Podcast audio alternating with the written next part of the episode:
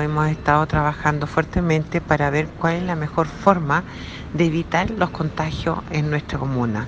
Por lo tanto, nuestros funcionarios municipales que viven en Osorno, fuera de la comuna, se van a mantener en sus hogares, no van a venir a la municipalidad.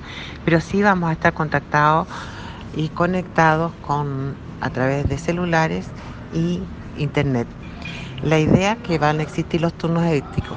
Todo lo que es permiso de circulación, la oficina, el juzgado y de alguna forma las emergencias, por supuesto que van a ser atendidas en forma inmediata.